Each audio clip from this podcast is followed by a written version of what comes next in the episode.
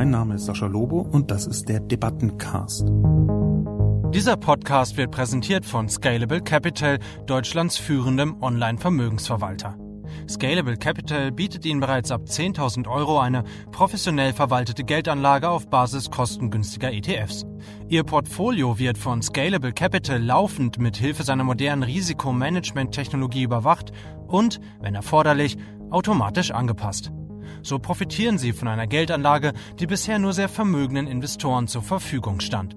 Kostengünstig und intelligent, auf Sie persönlich zugeschnitten. Bitte beachten Sie, Geldanlagen bergen Risiken. Jeden Mittwoch erscheint meine Kolumne Die Menschmaschine auf Spiegel Online. Die Redaktion sucht mir dann eine Handvoll Kommentare, vor allem aus dem Spiegel Online Forum raus, und hier im Debattencast reagiere ich darauf. Guten Tag und herzlich willkommen zu meinem Podcast, dem Debatten- und Reflexionscast, dem ersten im Jahr 2018. Und diese Jahrespremiere habe ich zum Anlass genommen, um ein paar Dinge etwas abzuändern. Vor allem, ich hoffe, dass man das sofort hört, die Qualität. Also eine Anmerkung in eigener technischer Sache am Anfang. Es ist verschiedentlich aufgekommen, sage ich jetzt mal ganz euphemistisch, dass die Qualität äh, des Podcasts, die technische Qualität ähm, so mittel war. Das lag eindeutig an mir. Ich hatte nicht die richtige Ausrüstung. Ich taste mich jetzt aber sowohl an die richtige Ausrüstung wie auch an das richtige Setting heran und hoffe, dass man das gleich hört. Vielen Dank in diesem Kontext auch nochmal an alle, die sich da beschwert, sehr freundlich beschwert und mit fantastischen Vorschlägen beschwert haben. Hinein ins Vergnügen zunächst mit der Zusammenfassung meines Debattenbeitrags meiner Kolumne. Debakel um Hassredegesetz. Die stumpfe Pracht des NetzDG. Seit dem 1. Januar 2018 ist das Netzwerkdurchsetzungsgesetz, kurz NetzDG, in Kraft. Ein Gesetz, das vom Justizministerium entworfen wurde, um gegen Hassrede und strafbare Äußerungen in sozialen Netzwerken vorzugehen. Doch selten wurde in Deutschland ein dämlicheres Gesetz beschlossen. Es ist juristisch schlampig, technisch uninformiert und wahlkämpferisch schnell gegossen. Das zeigt sich zum Beispiel daran, dass ein ironischer Tweet des Satiremagazins Titanic gesperrt wurde, da er angeblich unter dem neuen Gesetz einen womöglich strafbaren Inhalt hatte. Die voreilige Sperrung von eindeutiger Satire wurde von vielen Kritikern exakt so vorhergesehen. Denn unter bestimmten Umständen drohen Bußgelder von bis zu 50 Millionen Euro. Da löscht man lieber etwas mehr, als später zahlen zu müssen. Overblocking nennt man das. Das NetzDG reiht sich damit in eine Reihe Gesetze unter Kanzlerin Merkel ein, die als PR-Internetgesetze bezeichnet werden müssen. 2009 waren es die Internetsperren, 2013 das Leistungsschutzrecht und 2017 ist es Heiko Maas NetzDG gegen Hate Speech und Fake News vor Wahlen beschlossen und später bereut. Die GroKo wollte bloß vor der Bundestagswahl entschlossenes Handeln gegen Fake News und Hate Speech inszenieren. Leider macht das Debakel des NetzDG es so sehr viel unwahrscheinlicher, dass Probleme mit Hassrede und Hetze in absehbarer Zeit sinnvoll gesetzlich angegangen werden.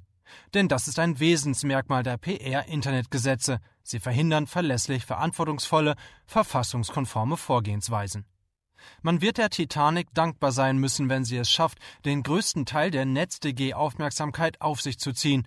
Leicht sind Szenarien vorstellbar, bei denen das berechtigte Getöse um dieses Gesetz Rechten und Rechtsextremen helfen würde. Soweit die Zusammenfassung. Und jetzt kann man natürlich als allererstes feststellen, dass mein Text, meine erste Kolumne 2018, eine sehr wütende ist, eine sehr polemische, könnte man sagen, sehr zugespitzt. Äh, es sind Schimpfworte drin, es waren sogar noch mehr Schimpfworte drin, aber die Redaktion hat mich freundlich darum gebeten, vielleicht ein paar ähm, Schimpfworte wieder hinauszustreichen. Das ist natürlich völlig in Ordnung. Es ist tatsächlich so, dass ich versuche jetzt diesen Debatten- und Reflexionscast, wo ich auf Kommentare eingehe von den Spiegel Online-Nutzern und auch von einigen anderen, von Twitter, von Blogs, teilweise von Facebook, dass ich versuche, diesen Podcast besonders zurückhaltend zu gestalten, dass also eine sehr wütende Textkolumne gegenübersteht einer eher zurückhaltenden Podcast Besprechung. Warum? Das hängt so ein bisschen an der Konstruktion, die ich vielleicht gleich am Anfang mit einem Kommentar beginnen möchte von Twitter. Ein Mann namens Thomas Stadler schreibt Sorry, aber viel Substanz hat die Polemik von Ed Sascha Lobo diesmal nicht. Und das stimmt. Thomas Stadler, äh, Rechtsanwalt aus Süddeutschland, äh, den kenne ich nicht persönlich, aber wir pflegen äh, auf Twitter, über Twitter schon seit längerem ab und zu Austausch. Er hat schon einige Male was geschrieben. Er hat so die Eigenart, immer wenn ich zu äh, an Juristerei angrenzenden Themen etwas sage, dann äh, schreibt er etwas und äh, oft äh, dagegen, beziehungsweise oft, oft kritisierend, was ich sehr gut finde. Ist ein, ein kluger Mann, der Rechtsanwalt äh, Stadler. Ich habe mich schon häufig über ihn aufgeregt, ähm, aber leider muss ich zugeben, dass er häufig zumindest eine konsistentere Meinung äh, vertritt. In Rechtsdingen ist er natürlich Profi und ich definitiv kein Profi in rechtlichen Angelegenheiten. Insofern möchte ich damit eröffnen, zu sagen, dass Thomas Stadler absolut recht hat, wenn er davon spricht, dass ich eine Polemik geschrieben habe, A, und die B nicht überragend viel Substanz hat. Und der Grund dafür ist, dass in dieses in diesen Text, in diese Kolumne, in die Startkolumne zum neuen Jahr, viel jahrelang nicht aufgestauter, aber doch angesammelter Zorn hineingeflossen ist. Denn das Netzwerkdurchsetzungsgesetz, das deute ich in der Kolumne auch an, ist eigentlich der Neuaufguss einer bestimmten Form von Internetgesetzgebung, die in Deutschland schon sehr häufig vorgetragen worden ist von unserer über alles geliebten Bundesregierung in verschiedenen Facetten. Unter Merkel kann ich mich an ein halbes Dutzend verschiedener Maßnahmen im digitalen Kontext erinnern, die ziemlich eilig irgendwie auf irgendeine Art kurz vor Bundestagswahlen zusammengezimmert worden sind. Und jedes Mal hat eine breite Front und ich sage bewusst Front, eine breite Front aus der Zivilgesellschaft, verschiedene Verbände, Aktivisten, Aktivistenorganisationen, Vereine, äh, Einzelpersonen, ähm, Medien. Dagegen argumentiert, mit teilweise sehr ausgefeilten, klugen Kommentaren und jedes einzelne Mal ist der Gesetzentwurf vor der Bundestagswahl so ein bisschen abgeschwächt worden und dann aber doch gekommen. Und jedes einzelne Mal hat er sich als dramatischer Schuss in den Ofen herausgestellt. Das war bei den Netzsperren so 2009. Das war bei dem Leistungsschutzrecht so im Jahr 2013. Das war eine Art Geschenk für die Presseverleger, was die damalige äh, schwarz-gelbe Regierung Merkel versucht hat irgendwie äh, aufzubauen. Äh, kompletter Unfug, aber äh, hat auch überhaupt null gewirkt. Aber die wollten das trotzdem durchziehen, haben sie dann auch. Und jetzt ist das eben das Netzwerkdurchsetzungsgesetz. Ich halte das ehrlich gesagt für ein reines Wahlkampfgetöse. Da sind Heiko Maas und Angela Merkel aufgesprungen, wieder einmal Angela Merkel aufgesprungen, auf ein viel debattiertes Thema, über das auch ich sehr viel geschrieben habe, Hassrede im Netz, Hetze im Netz, ein riesiges, ein schlimmes Thema, ohne Zweifel. Und sie sind draufgesprungen und haben sich wenig bis gar nicht, in einigen Details gar nicht, gekümmert um die Kritik. Es ist zwar so, dass verschiedene Referentenentwürfe, also die Vorstadien von Gesetzen, dass die schon angepasst worden sind, aber dann, als klar wurde, ups, die Bundestagswahl kommt, so im April, im Mai letzten Jahres, da müssen wir schnell noch das Gesetz auf den Weg bringen, anstatt sich Zeit zu lassen. Ich war auch deswegen wahnsinnig wütend, weil ich gesehen habe, wie unfassbar viele andere Menschen davor gewarnt haben. Menschen, die wirklich im Detail Ahnung haben, Rechtsanwälte, Fachjuristen, äh, Journalisten, die äh, speziell sich mit dem Internet und dem Rechtsgebieten des Internets beschäftigen, die genau vor der Situation gewarnt haben, die dann pünktlich zum 01.01.2018 sich in die Realität verwandelt hat. Und da ist ein wenig die Wut mit mir durchgegangen. Ich glaube aber, das muss auch mal sein. Ich habe in den letzten Jahren versucht, mehr zu argumentieren, zwar klare Kante zu zeigen, aber auch, äh, sagen wir mal, ausgewogener zu sein und nicht so auf den Schlamm zu hauen, aber ab und zu muss man auf den Schlamm hauen. Und wenn ich auf den Schlamm haue, und richtig schieße, dann ist es aus meiner Sicht nachvollziehbar, dass dann weniger Substanz da ist. Das sehe ich gar nicht als Entschuldigung, sondern als ganz normal. Der Kontrast, wie gesagt, jetzt hier im Podcast. Ich versuche mich ganz sanft und vorsichtig den Kommentaren zu nähern, die gegeben worden sind. Der besagte Thomas Stadler übrigens hat schon im Oktober letzten Jahres 2017, am 9. Oktober 2017 auf seinem Blog internetlaw.de mit Bindestrich zwischen Internet und Law Anmerkungen zum Facebook-Gesetz geschrieben. Genau das Gesetz also als da, über das ich jetzt geschrieben habe. Der Hintergrund ist, dass es eigentlich schon am 1.10.2017 in Kraft getreten ist, aber dann gab es eine dreimonatige Phase, in der ähm, bestimmte Übergangsfristen herrschten und die ab, sind ab 1.1.2018 eben nicht mehr da. Es ist also jetzt in voller Pracht vorhanden. Und in diesen Anmerkungen zum Facebook-Gesetz beschreibt Thomas Stadler ziemlich eindeutig, dass er in vielen Punkten oder sagen wir mal in einigen Punkten dieses Gesetz nicht so katastrophal sieht, wie das auch in der juristischen Fachwelt besprochen worden ist. Er glaubt auch nicht, dass das äh, zu dramatischen Sperrungen führen wird. Ich bin da komplett anderer Meinung und kann das auch äh, begründen. Es ist mir schon häufiger in juristischen, gerade in internetjuristischen Dingen untergekommen, dass Anwälte äh, argumentieren, was auch ihr Job ist, äh, argumentieren in ihren Artikeln mit der Gesetzeslage. Und das hört sich erstmal an wie das Sinnvollste und Normalste und äh, auch naheliegendste und vielleicht sogar einzig richtige. Es ist tatsächlich aber so, dass man aus meiner Perspektive, und da spreche ich von langjähriger Erfahrung, wie wirken eigentlich bestimmte Gesetze, dass ich aus meiner Erfahrung sehe, dass Gesetze eben nicht nur anhand von juristischen Interpretationen im Detail oder gar äh, gerichtlichen Interpretationen im Detail leben, sondern Gesetze wirken auch auf eine laienpsychologische Art.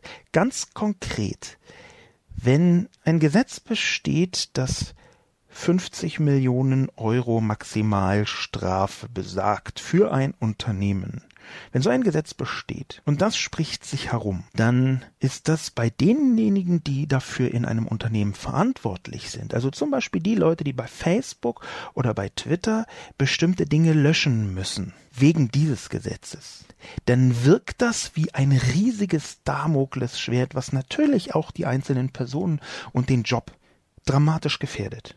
Wir haben also eine Wirkung, die irrational, psychologisch ist. Äh, das, äh, ich weiß nicht, ob es dazu Forschungen gibt, wie äh, Gesetze, wenn sie so äh, äh, in Gerüchteform oder in Halbwissenform über die Medien weitererzählt, wie die wirken. Ob es dazu Forschung gibt, das weiß ich nicht. Das wäre vielleicht mal ganz interessant.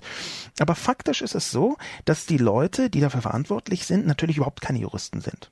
YouTube hat 10.000 Menschen eingestellt, schon vor einiger Zeit, um bestimmte Formen von Inhalten, die sie dort nicht haben wollen, einfach zu löschen. Diese 10.000 Menschen sind weitestgehend ungelernt.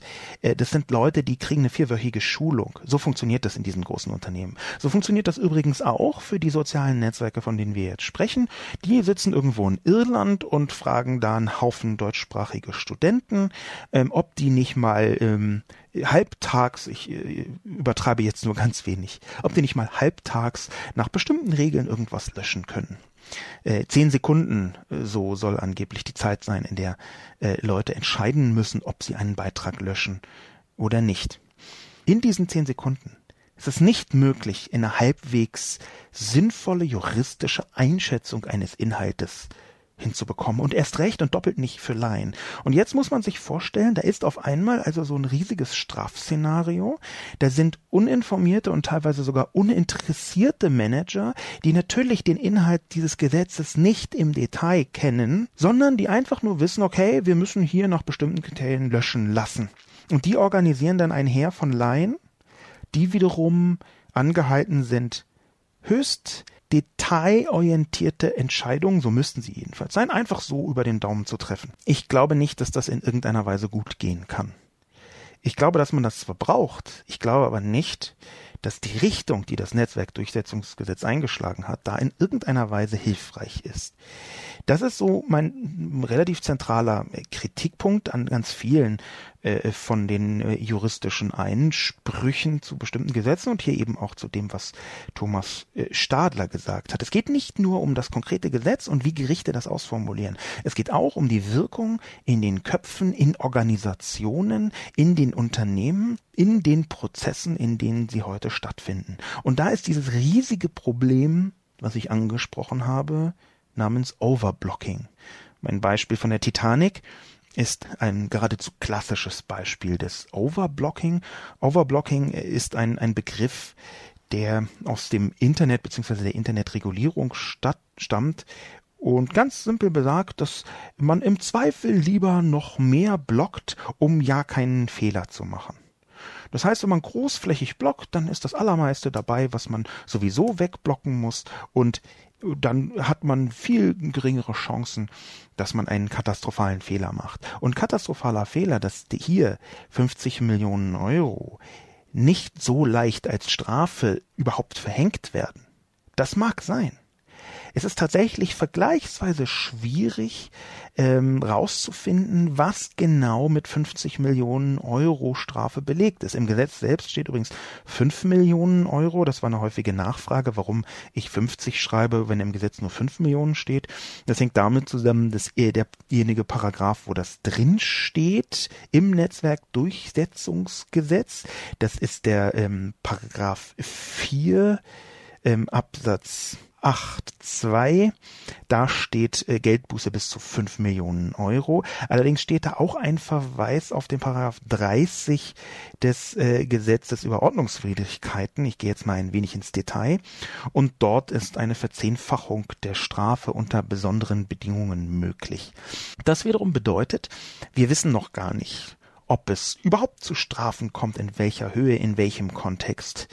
Das wissen wir noch nicht. Das ist auch ehrlich gesagt unredlich, wenn man das einfach so als gegeben hinnimmt. Es geht nicht darum, dass einzelne äh, Beiträge äh, gelö nicht gelöscht werden und dann muss man sofort 50 Millionen Euro bezahlen.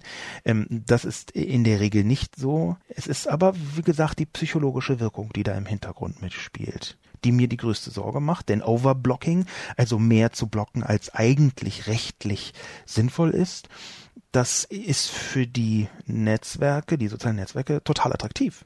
Die haben ja praktisch überhaupt keinen Nachteil davon, wenn sie alles auch nur so ähnlich aussehende wie ein möglicherweise offensichtlich rechtswidriges Posting einfach alles wegblocken, ob das jetzt Satire ist oder nicht die haben nicht besonders großen Schaden davon. Sie hätten aber sehr großen Schaden davon, wenn sie es nicht tun. Und das ist für mich eines der zentralen Argumente, wenn ich auch sagen muss, ich habe ja schon vorher gesagt, ja, diese Kolumne ist jetzt nicht die substanzhaltigste, die ich jemals geschrieben habe, was wiederum daran liegt, dass ich schon häufiger auch mit mehr äh, Detailreichtum dieses Netzwerkdurchsetzungsgesetz kritisiert habe. Die Kommentare von den Spiegel Online Nutzern, da fange ich gleich an mit Sponu. Schon bizarr. Mit diesem Standpunkt wäre Sascha Lobo in einer kürzlichen Diskussion auf der Facebook-Seite der Süddeutschen als AfD-Sympathisant bezeichnet worden. Dort schloss man sich entweder der fanatischen Unterstützung dieses während den Anfängen Gesetzes an oder man war biodeutschbraun. Dieser Kommentar, der wandelt so ein bisschen merkwürdig zwischen den Polen hin und her. Zwischen den Polen insofern, als dass da unverkennbar ein, ein gewisses äh, Leiden dahinter steht, man sei schon mal als AfD-Sympathisant bezeichnet worden. Ich würde jetzt eher nicht sagen, dass Diskussionen auf Facebook da in irgendwelchen Kontexten wirklich relevant sind. Ich bin in Diskussionen auf Facebook schon gleichzeitig als Nazi und als äh, Linksextremist bezeichnet worden, also für die gleichen Sätze, die ich geschrieben habe. Ähm, das gibt vielleicht so ein bisschen Hinweis darauf, dass man das mit Vorsicht genießen muss. Nicht, dass alle Facebook-Diskussionen schlimm sind, aber da ergeben sich manchmal Dynamiken und da sind manchmal Situationen, die äh, völlig unvorhersehbar beziehungsweise dramatisch vorhersehbar irgendwas ergeben. Da kann man wenig drüber sagen. Aber was natürlich stimmt, ist, dass gerade die Rechten und Rechtsoffenen die allergrößten Probleme haben mit diesem Gesetz gegen Hassrede. Und das ist auch für mich interessant, das wusste ich natürlich schon vorher, dass ich eine Kolumne schreibe, die im Zweifel auch von Rechten theoretisch geteilt wird und gut gefunden werden kann. Ich habe das äh, mehr oder weniger schwarz auf weiß. Es gibt einen Twitter-Account namens Die rechte Blase, zusammengeschrieben auf Twitter. Hat nur 130 äh, Follower, ist relativ klein. Aber dort unter die rechte Blase werden Texte veröffentlicht, die derzeit bei Rechten beliebt sind. Das ist ziemlich spannend, weil dieser Twitter-Account sich auf Mainstream-Medien, ich benutze das Wort nicht gerne, aber das steht hier, ähm, also auf äh, klassische redaktionelle Medien äh, bezieht und dort zeigt, welche Texte häufig geteilt werden. Und da ist meiner im Moment auf jeden Fall einer davon. Das geht übrigens quer durch die gesamten traditionellen Medien. Da äh, sind Beiträge von der Süddeutschen dabei, äh, von der Welt und Fokus natürlich, äh, Bild ebenso, aber auch vom Tagesspiegel, von der FAZ und so weiter und so fort. Hm, da geht also einmal quer durch den Garten und es ist tatsächlich so, dass mein Text auch von Rechten geteilt worden ist. Allerdings aus meiner Perspektive, aus einer völlig anderen Motivation heraus, als ich das geschrieben habe. Ich bin nämlich nämlich durchaus der Meinung, dass man ein Gesetz gut brauchen könnte gegen Hassrede. Gegen Fake News, da bin ich nicht ganz sicher. Damit habe ich mich zwar schon intensiv beschäftigt, da bin ich aber noch nicht zu einem Schluss gekommen. Ich glaube schon, dass man Hassrede sowohl nicht gesetzlich wie auch gesetzlich angehen muss, also mit Mitteln der Zivilgesellschaft wie auch mit Mitteln des Rechtsstaats und mit äh, Gesetzen. Ich glaube nicht, das ist nur eine persönliche Haltung, es gibt viele, die das anders sehen, dass die bestehenden Gesetze komplett ausreichen. Da bin ich ziemlich sicher, dass man da neue Gesetze gebraucht hätte. Und das ist ja auch der Punkt, der wichtig ist an meiner Kolumne, der dieser Kommentar von Sponu so ein bisschen ausblendet, dass ich zum Schluss sage, das Schlimmste an dem Gesetz ist, dass es falsch und schlecht gemacht ist und dass deswegen ein sinnvolles Gesetz verhindern wird. Das ist das, was ich Heiko Maas und Angela Merkel wirklich übel nehme, warum ich geschimpft habe wie ein Rohrspatz, weil ich der Meinung bin, dass es ziemlich wichtig ist, gesetzlich sich der Hassrede zu nähern. Ich glaube nicht, dass man das komplett unreguliert lassen darf. Ich habe aber auch schon häufiger gesagt, dass wir noch nicht genau wissen, wie diese Regulierung aussehen kann. Eigentlich wäre aus meiner Sicht gerade dieser Bereich, nämlich Hassrede mit den Implikationen der Meinungsfreiheit, fantastisch geeignet gewesen, um herauszufinden, wie können wir das denn regulieren. Warum wäre der gut geeignet gewesen? Weil es einfach so große Rechtsgüter sind, die dabei abgewogen werden müssen. Auf der einen Seite die Meinungsfreiheit bis hin zur Pressefreiheit, bis hin dazu, was darf man überhaupt in der Öffentlichkeit sagen und was nicht. Und auf der anderen Seite natürlich der Schutz der Opfer von Hetze der Schutz vor äh, bestimmten rassistischen Beleidigungen zum Beispiel. Da sehe ich also, hätte man sehr gut versuchen können abzuwägen in einem großen Diskussionsprozess. Und das ist ja auch mein Hauptkritikpunkt. Das ist nicht sehr gut abgewogen worden, sondern das ist im Wahlkampf schnell durchgeprügelt worden.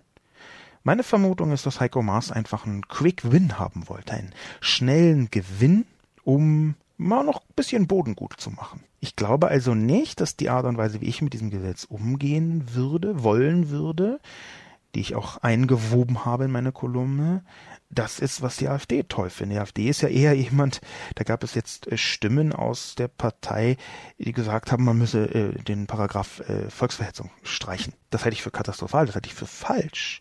Ich glaube eben nicht, dass hier Kritik an diesem Gesetz automatisch bedeutet, dass man AfD-Sympathisant ist, sondern ganz im Gegenteil. Ich habe das nicht in die Kolumne geschrieben, aber das ist für mich ein ziemlich wichtiger Punkt. Wir haben einen, einen Wendepunkt erlebt mit der Wahl von Donald Trump, aus meiner Sicht. Nämlich den Wendepunkt, dass es tatsächlich sein kann, dass auch in westlichen Demokratien, gerade in westlichen Demokratien, irgendwann Kräfte an die Macht kommen, die sich nie im geringsten für Demokratie interessieren die sich maximal dafür interessieren, ihre Form von vermeintlicher Mehrheit an die Macht zu bringen. Und das kann tatsächlich geschehen. Diese Hinführung benutze ich dafür, um zu sagen, jedes neue Gesetz, was jetzt erlassen wird, und eigentlich ist es schon ganz lange so, muss theoretisch auch aushalten können, dass irgendwann die AfD zumindest ein Teil der Regierung darstellt, zumindest in einem Bundesland. Will sagen, wir sind in Sachsen teilweise bei über 30 Prozent AfD. Wenn bei der nächsten Wahl in Sachsen, bei der nächsten Wahl in Sachsen-Anhalt oder irgendwo die AfD stärkste Partei werden sollte, wenn es tatsächlich so weit kommen sollte, dass irgendwann die AfD Teil einer Regierung ist, dann müssen trotzdem die Gesetze so gebaut sein, dass sie möglichst wenig Missbrauchsfläche für die AfD bieten. Und ich glaube, dass genau dieses Gesetz ein wahnsinnig großes Missbrauchspotenzial bedeutet. Ich glaube, dass genau dieses Gesetz keines ist, was man benutzen kann, um zu zeigen, da schaut, unser Rechtsstaat ist so stabil, der hält sogar im Notfall einer AfD-Beteiligung in einer Regierung in einem Bundesland aus. Insofern ist meine Kritik als Antwort auf Spono eher auf der anderen Seite. Ich sehe aber, dass hier von sehr vielen Rechten der Text geteilt ist. Ich versuche das mal mir zu vergegenwärtigen. Es wurde auch von sehr vielen Linken und ein bisschen tief hinein in Antifa-Szenarien der Text geteilt, aber trotzdem möchte ich das als Kritik mitnehmen, wenn ein Text von Rechten so oft geteilt wird. Selbst wenn ich dort gegen Rechte äh, schreibe, dann kann es ja sein, dass es nicht deutlich genug war. Das nehme ich als Kritik mit. Dark Agenda schreibt Das Ende der Großen Koalition und damit auch das Abdanken des Ministers für willkürliche Wohlfühlgesetzgebung war nie so notwendig wie jetzt. Leider fürchte ich, dass es weiter so läuft und Maas auch in Zukunft nach Gutsherrenart seine Betulichkeiten im Amt pflegen darf. Als nächstes kommt dann der Sexvertrag wie in Schweden. Wer stoppt die Social Justice Warriors? Da ist jemand, der, glaube ich, seine ganze Gegnerschaft gegen alles äh, Liberale in seinen Kommentar gepackt hat. Den Sexvertrag in Schweden gab es ja so nicht, auch wenn das durch die Medien gegangen ist. Äh, das hat die Botschaft von Schweden selbst äh, in Deutschland aufgeklärt, dass das so nicht stimmte. Es wurde trotzdem viel transportiert. Ich glaube, hier ähm, ist eine persönliche Gegnerschaft von Maas, Justizminister Heike Maas, die Verkörperung ist von ähm, linken äh, Gesetzgebung oder vermeintlich linken Gesetzgebung. Das kann so sein, dass dieser Fixpunkt Heiko Maas äh, so eine Projektionsfläche ist. Das glaube ich sogar, dass er das ist. Ähm, hier sehe ich aber nicht so richtig, wer stoppt die Social Justice Warriors, ein abwertender Begriff, äh, der von vor allem von Rechten benutzt wird, um äh, Leute zu diskreditieren, die sich für soziale Gerechtigkeit einsetzen. Ich glaube nicht, dass man die stoppen muss. Ich glaube, dass es das Recht von Menschen ist, sich für soziale Gerechtigkeit einzusetzen und das auch lautstark zu tun. Insofern bin ich vielleicht mit diesem Kommentar auch etwas überfordert, weil hier ein ganzes Weltbild dahinter steht, was von dem ich nicht glaube, dass ich das jetzt produktiv, diskursiv besprechen kann. Lades schreibt Sehe ich anders. Da hat sich Sascha Lobo aber vor den Karren der AfD spannen lassen und merkt es nicht mal, weil er reflexhaft gegen eine vermeintliche Zensur im Netz anschreibt. Nein, Herr Lobo, das Gesetz ist richtig und auch nicht schlampig. Auch das Internet ist nicht grundsätzlich gut. Genau genommen ist das Netz weder gut noch schlecht. Entscheidend ist, was daraus gemacht wird. Und gegen Volksverhetzung, Hass und Beleidigung sollte man vorgehen. Auch und gerade im Netz, und zwar genau in der Art, wie es im neuen Gesetz steht. Ja, der Karren der AfD, vor den ich mich spannen lassen habe, das sehe ich naturgemäß anders. Ich habe ungefähr 175 Kolumnen geschrieben gegen rechts, gegen Rechtsextreme, gegen Rechtsoffene, gegen die AfD. Ich würde aber stark davor warnen, dass man gegen bestimmte Gesetze nur sein kann, wenn man der AfD angehört. Ich bin um es klar zu sagen, gegen Volksverhetzung, Hass und Beleidigung. Aber genau diese beiden Punkte, Volksverhetzung und Beleidigung, Hass ist ein bisschen eine Sonderform, aber Volksverhetzung und Beleidigung sind bereits strafbar. Man kann dagegen vorgehen und man hätte ein Gesetz gebraucht, mit dem man besser dagegen vorgehen kann. Aber dieses Gesetz ist eben nicht gut ich glaube, äh, da müssen wir uns gar nicht verlassen auf meine persönliche Einschätzung. Wie gesagt, ich bin kein Jurist, auch wenn ich mich intensiv beschäftigt habe mit Internetgesetzgebung. Ich bin da äh, kein Jurist, aber es gibt eine so große Zahl von Juristen, die dieses Gesetz zerrissen haben in der Luft, die also dagegen waren von Anfang an. Und es waren ja nicht nur Juristen, ja, es waren im, im April diesen Jahres ähm, haben eine Vielzahl von verschiedenen Organisationen gegen dieses Netzwerkdurchsetzungsgesetz protestiert. Deklaration für Meinungsfreiheit äh, de ist unterzeichnet von der Amadeo Antonio Stiftung, die nun das absolute Gegenteil von der AfD ist, vom Bitkom, also dem Verband von Technologieunternehmen, vom Bundesverband Deutsche Start-ups, ähm, von Chaos Computer Club, vom C-Netz. Das ist eine Vereinigung, eine Internetvereinigung, die CDU nahe ist, der digitalen Gesellschaft, der D64, die beiden entsprechenden Vereinigungen, der eine äh, SPD nah, die andere tendenziell in der Richtung der Grünen, aber nicht ganz deckungsgleich, digitale äh, Gesellschaft, der Deutsche Journalistenverband, ähm, der entsprechende Verband Load von der FDP, Wikimedia Deutschland, Reporter ohne Grenzen. Die Leute sind heftig gegen Netzwerkdurchsetzungsgesetzgebung gewesen. Ebenso der Deutsche Anwaltverein.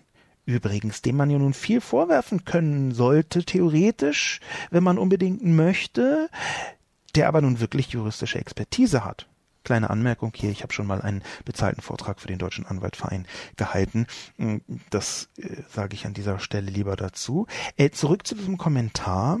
Ich glaube nicht, dass es richtig ist, sagen zu können, dass wenn man gegen dieses Gesetz ist, man automatisch für die AfD ist, sondern ganz im Gegenteil. Ich glaube, dass dieses Gesetz schlecht ist, vor allem deswegen schlecht ist, weil es ein gutes und funktionierendes verhindert. Formi schreibt Ein Kollege von Ihnen, verehrter Herr Lobo, wies ja bereits gestern Abend auf die Tricks hin, die AfD und Konsorten künftig zur erhöhten Wirksamkeit ihrer Botschaften nutzen können. Ein bisschen Selbstkritik am publizistischen Ambulance-Chasing der Qualitätsmedien in den letzten Jahren gehört zwar meines Erachtens auch zur Wahrheit, aber klar, das Gesetz ist leicht zu persiflieren.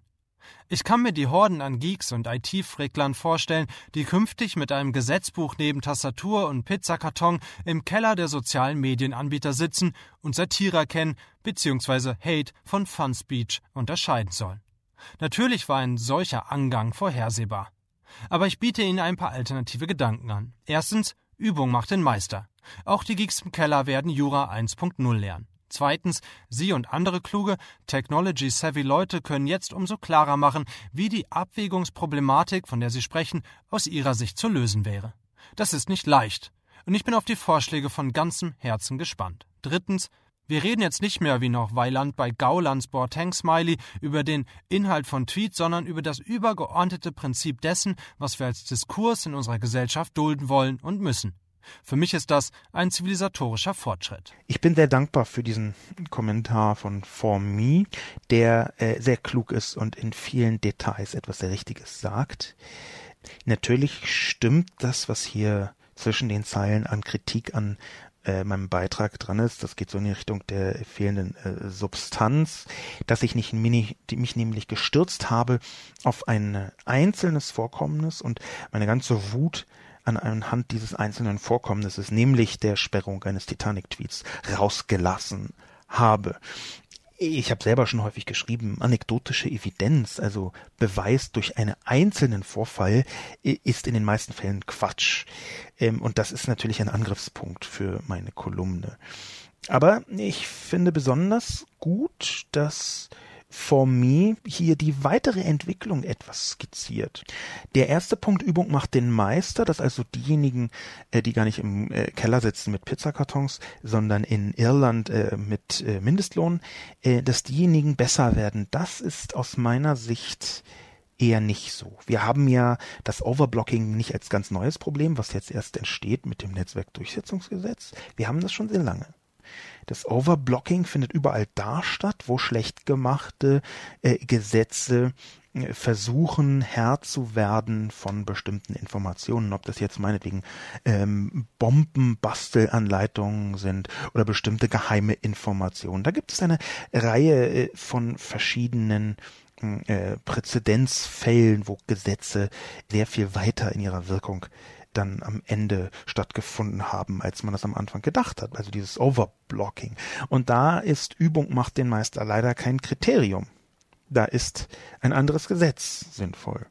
Der zweite Vorschlag äh, über die Abwägungsproblematik. Wie könnte man die lösen? Muss ich etwas weiter ausholen? Mir ist häufiger gesagt worden, äh, in den Kommentaren, auch in sozialen Medien, ja, machen Sie doch mal selber kluge Vorschläge.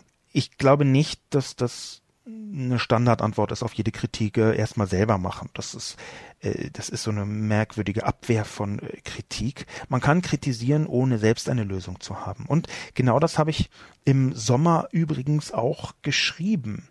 Um präzise zu sein, habe ich ja schon mal zum Facebook-Gesetz, zum Netzwerkdurchsetzungsgesetz eine Kolumne geschrieben. Und zwar am 28.06.2017 und der Tenor dieser Kolumne ist, wir müssen digitale Plattformen regulieren, aber wir haben bisher keine Ahnung, wie genau das funktioniert. Ich fürchte, dass es tatsächlich die Antwort ist im Moment. Wir wissen das noch nicht, wie das genau funktionieren kann. So schön es ist, dass ich jetzt Vorschläge machen kann, wie man diese Abwägungsproblematik löst, so schön es ist, so wenig bin ich der Meinung, dass ich ja eigentlich einfach nur mal einen klugen Vorschlag machen kann.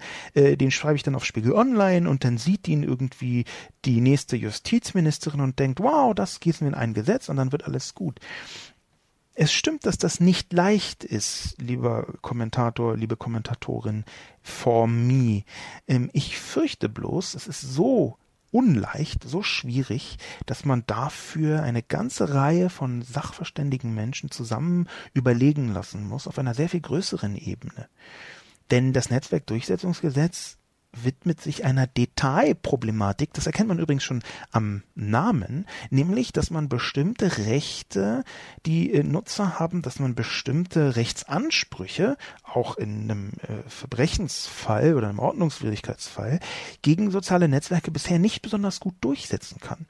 Ein Teil des Netzwerkdurchsetzungsgesetzes ist ja auch, dass es Ansprechpartner, juristische Ansprechpartner äh, äh, geben muss. Das halte ich für gar nicht falsch, sondern ganz richtig, aber das hätte man noch sehr viel stärker aus ausbauen können. Es ist bis jetzt einfach so gewesen, ganz, ganz, ganz oft hat man einen Brief an Facebook geschrieben, gesagt, hier ein Kommentator namens Bongo Limone hat äh, mich ganz schlimm beleidigt. Hier ist ein Screenshot, hier ist der Link. Wer ist denn das? Ich äh, möchte ihn anzeigen. Ähm, ich, ich paraphrasiere das jetzt so ein bisschen. Häufig kam der Brief auch von der Polizei und er wurde einfach nicht beantwortet. Oder sinnlos beantwortet. Facebook hat sich da sehr, sehr frech und arschlochhaft rausgezogen. Twitter übrigens ebenso. Ähm, und die Leute dazu zwingen, dass da Ansprechpartner sind, die antworten. Das halte ich für absolut zentral. Leider geht das Netzwerkdurchsetzungsgesetz in eine andere Richtung. Worauf es aber hinweist, ist, wir brauchen eben nicht nur Detailgesetze, sondern wir brauchen eigentlich eine neue Herangehensweise an Regulierung von Plattformen.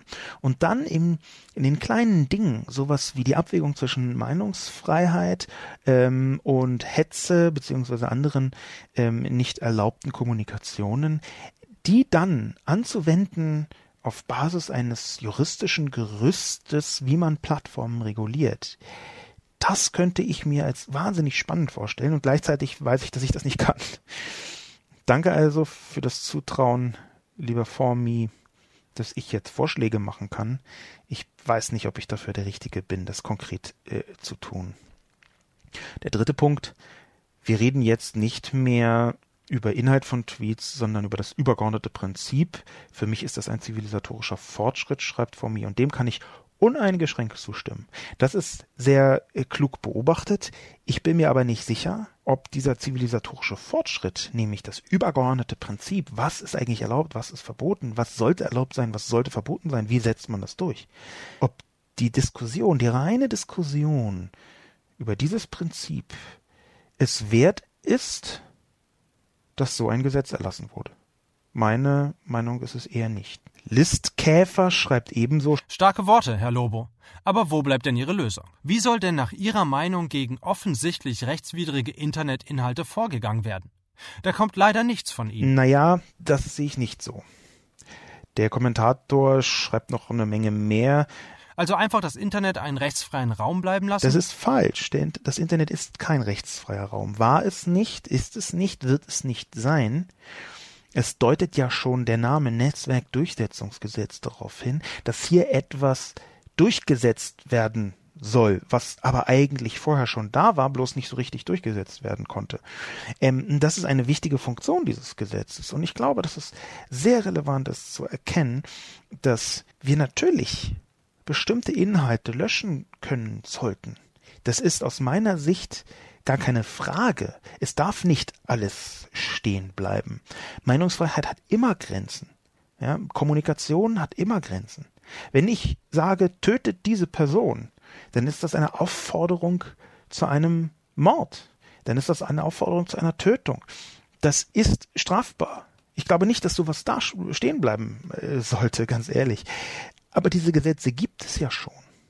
Das Internet ist kein rechtsfreier Raum. Und meine Vorschläge wären eben nicht ABCD, ich weiß alles besser als ihr, auch wenn mir das natürlich persönlich wahnsinnig nahe liegt. Meine Vorschläge gehen eher in die Richtung, dass wir einen äh, eine große Zusammenkunft brauchen von Leuten, die in verschiedensten Facetten ökonomisch, juristisch, gesellschaftlich, ethisch darüber nachdenken, was genau wie passieren kann, um Plattformen zu regulieren in diesem Meinungskontext. Das ist so nicht geschehen, sondern es ist ein hastiger Entwurf und hastig ist kein Wort, was ich mir da ausgedacht habe, sondern von einer Vielzahl von Leuten äh, verwendet worden, auch und gerade Juristen, dass da ein hastiger Entwurf durchgeprügelt worden ist. Es ist ein äh, Wahlkampfgesetz gewesen. Supersteher schreibt Sorry, Herr Lobo. Über die Schlampigkeit des Gesetzes lässt sich diskutieren, aber nicht einen Tag nach der Einführung. Erstmal abwarten, wie sich Plattformen und Nutzer eingrooven. Es war völlig klar, dass die großen beiden Plattformen zuallererst die billige Holzhammer-Methode des voraus einen Löschgehorsams wählen. Sie werden über kurz oder lang nicht um reichlich teures und gut geschultes sowie juristisch ausgebildetes Personal herumkommen, welches sich dieser Aufgabe stellt. Eine Aufgabe, um die sie sich seit Jahren erfolgreich drücken. Da schließt dann noch, aber Zensur geht anders. Lieber Supersteher, ich glaube, dass die Schlampigkeit des Gesetzes sich natürlich äh, äh, diskutieren lässt zu jedem Zeitpunkt. Die ist schon eingebaut und die ist schon vor in Kraft treten diskutiert worden und wie gesagt von äh, Leuten, dies, deren Beruf es ist, sich genau damit auseinanderzusetzen auf juristischer Ebene. Erstmal abwarten, wie sich Plattformen und Nutzer eingrooven das wäre nicht mein Angang. Ein wichtiger Punkt dieser Kritik, die ich jetzt geübt habe, ist natürlich auch, dass ich erwarte, Spiegel Online ist ein äh, riesiges Medium, das äh, lesen alle, ähm, dass ich erwarte, dass meine, meine Kolumne natürlich auch eine Wirkung hat. Ähm, ich schreibe diese Kolumne auch deswegen, damit dieses Einrufen der Plattform ganz klar auch mit Grenzen versehen ist, dass sie nicht damit durchkommen, dass sie nicht einfach mal so weitermachen, damit alles zu blocken, das bekannte Overblocking. Und wenn Supersteher sagt, es war vollkommen klar, dass sie erstmal die billige Holzhammer-Methode benutzen und das vorauseilende Löschgehorsam, dann glaube ich, dass sie das weiter tun werden, wenn sie nicht in die Fresse bekommen dafür. Und ein Teil von in die Fresse habe ich mit meiner Kolumne geliefert.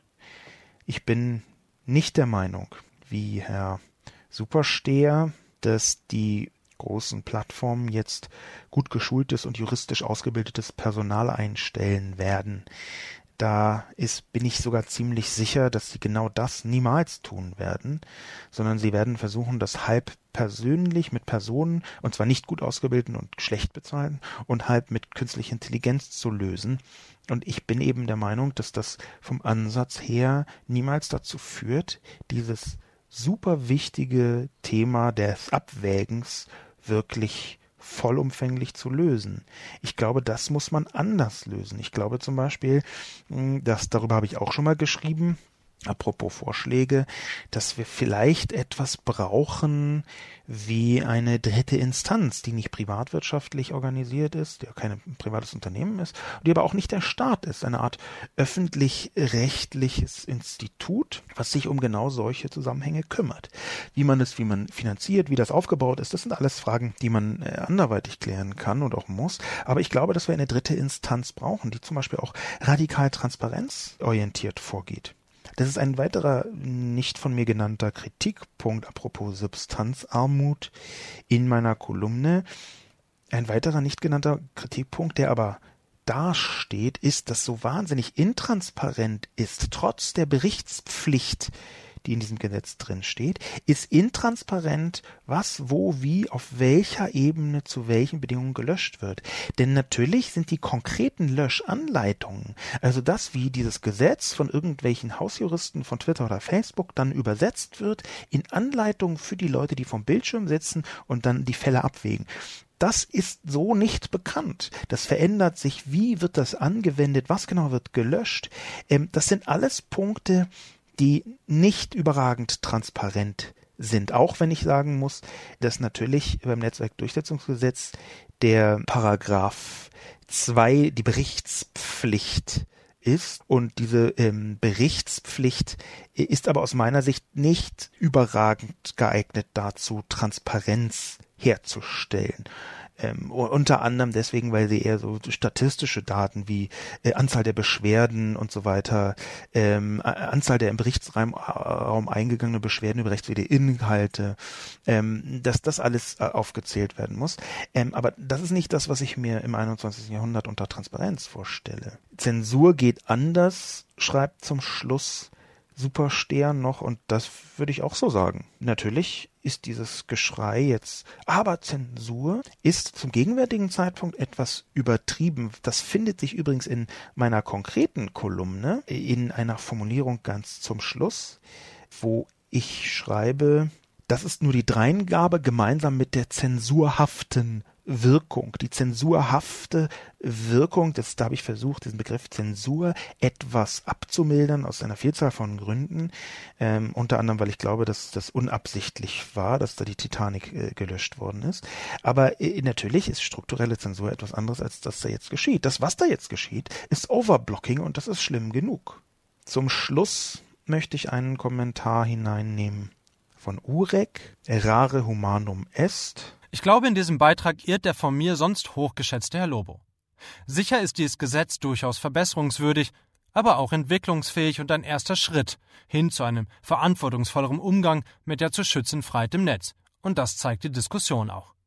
Was soll eine Regierung, die ich selber nicht mag und in weiten Teilen für unfähig halte, anderes tun, als einem relativ neuen Phänomen mit einer gesetzlichen Regelung entgegenzutreten. Jeder darf immer feststellen, dass ich irre und natürlich kann es sein, dass ich hier mit meinem wütenden Beitrag einfach daneben liege. Es kann sein, zumindest theoretisch, dass in einem halben Jahr sich alles eingroovt äh, und tatsächlich dieses Gesetz irgendwann genauso wirkt, wie wir uns das erhoffen. Ich halte es bloß für ziemlich unwahrscheinlich. Äh, es ausgeschlossen ist aber definitiv nicht.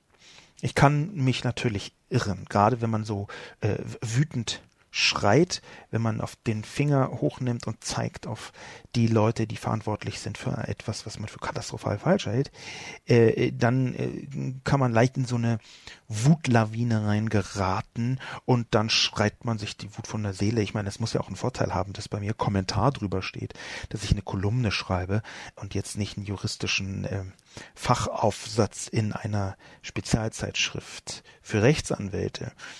Insofern kann es wirklich sein, dass ich mich geirrt habe.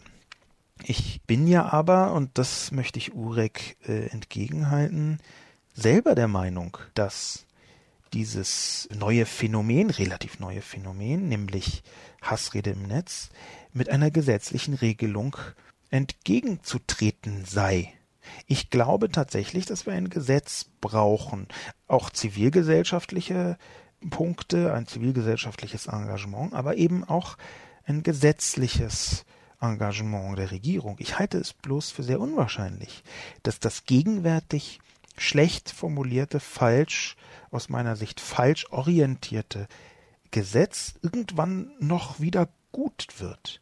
Ich glaube eben auch nicht, dass die positiven Teile in diesem Gesetz, es ist nicht alles schlecht, das klang vorher bei Thomas Stadler an, ich glaube eben nicht, dass die positiven Teile irgendwann dann überwiegen Gesetze werden vergleichsweise selten geändert, wenn sie erstmal da sind. Sie werden dann zwar durch eine Vielzahl von verschiedenen Vorschriften und Deutungen, irgendwelchen äh, gerichtlichen Festlegungen, werden sie denn, sagen wir mal, in bestimmte Bahnen gelenkt. Das ist sehr häufig so, dass Gesetze so eine Weiterentwicklung erfahren, die sich in dem Text des Gesetzes selbst gar nicht in dieser Form widerspiegeln, sondern irgendwelchen ähm, äh, anderen äh, gerichtlichen oder verordnungstechnischen Entwicklungen. Aber das Gesetz selbst ist erstmal da und die positiven Teile, einen habe ich vorher angedeutet, nämlich, dass man einen Ansprechpartner braucht, eine zustellfähige äh, Adresse, einen Ansprechpartner, der diesen äh, juristischen Brief entgegennimmt. Das ist ein positiver Teil. Aber die Argumentation ist aus meiner Sicht schon so, wir haben hier ein Auto und das eine Viertel, das eine Rad ist gut und die drei anderen sind eine Katastrophe. Ähm, das macht das noch nicht zu einem gut funktionierenden Auto. Äh, ein sehr schiefes Bild, merke ich gerade, eine käsige Metapher. Aber äh, trotzdem sehe ich, auch wenn ich die Möglichkeit nicht ausschließen möchte, sehe ich erstmal nicht, dass dieses Gesetz durch irgendwelche Zusätze oder Verordnungen oder was auch immer sich in ein positives Gesetz wandelt. Und ja, ich glaube, wir brauchen eine gesetzliche Regelung. Ich glaube, ein guter Teil des, dieses Gesetzes resultiert auch daraus, dass Twitter und Facebook sich wie die allerschlimmsten Arschlöcher verhalten haben, gerade was so Durchsetzung von rechtsstaatlichen äh, Prozessen äh, und Gütern äh, angeht. Das war Facebook völlig egal. Das war Twitter total schnurz. Das ist in Teilen Google völlig irrelevant, also für Google völlig irrelevant. Es ist ernsthaft so sehr oft diese Arroganz der milliardenschweren Digitalkonzerne wie Facebook unerträglich ist im Einzelfall. Natürlich trifft es da überhaupt nicht die Falschen, aber, und das ist ein ziemlich zentraler Punkt, wir haben heute eine neue Situation. Und diese neue Situation ist, dass obwohl es privatwirtschaftlich organisierte Server sind, auf denen Twitter und Facebook stattfindet, haben wir dort eine neue Form von Öffentlichkeit. Das ist mit dem Internet in dieser Form überhaupt erst aufgekommen. Früher war Öffentlichkeit etwas, was nicht in dieser Form so zentral abhängig war von einzelnen Unternehmen. Aber die schiere Größe von Facebook und die schiere Wirkmacht von Twitter jetzt in anderen Ländern außer Deutschland zeigt schon, hier sind Unternehmen, die Infrastrukturfunktion haben, die eine Öffentlichkeit, eine quasi Öffentlichkeit überhaupt erst herstellen. Und da glaube ich, dass natürlich man dem mit einer gesetzlichen Regelung gegenübertreten muss. Das ist der Kern dessen, was ich mit wir wissen noch nicht, wie Plattformen reguliert werden meine. Insofern kann gut sein, dass ich mich hier irre. Ich glaube bloß nicht, dass das Gesetz verbessert werden wird. Ich glaube, dass es da so rumhängt und wir jetzt die Suppe auslöffeln müssen, weil auf absehbare Zeit es nicht wahrscheinlich ist, dass dieses Overblocking wirklich in den Griff zu kriegen ist. Mit diesem etwas pessimistischen Ausblick bedanke ich mich für das Zuhören. Ich hoffe, dass die Qualität diesmal besser war als bisher. Ich bin mir sogar fast sicher, dass es so ist und freue mich auf ein neues gemeinsames Jahr 2018. Beim nächsten Mal werde ich versuchen, ein positiveres und ein freundlicheres Thema auszuwählen, eines, mit dem ich eigentlich ins Jahr 2018 starten wollte. Ich habe mir nämlich vorgenommen, dass 2018 nicht so negativ von meiner Seite aus sein soll, dass meine Perspektive häufiger auch mal eine positive sein sollte. Wenn es schlimm wird, dann schreibe ich das auch, aber wenn es nicht schlimm ist, dann versuche ich die Tendenz des Positiven etwas stärker zu betonen. Mein Name ist Sascha Lobo. Vielen Dank fürs Zuhören und bis bald.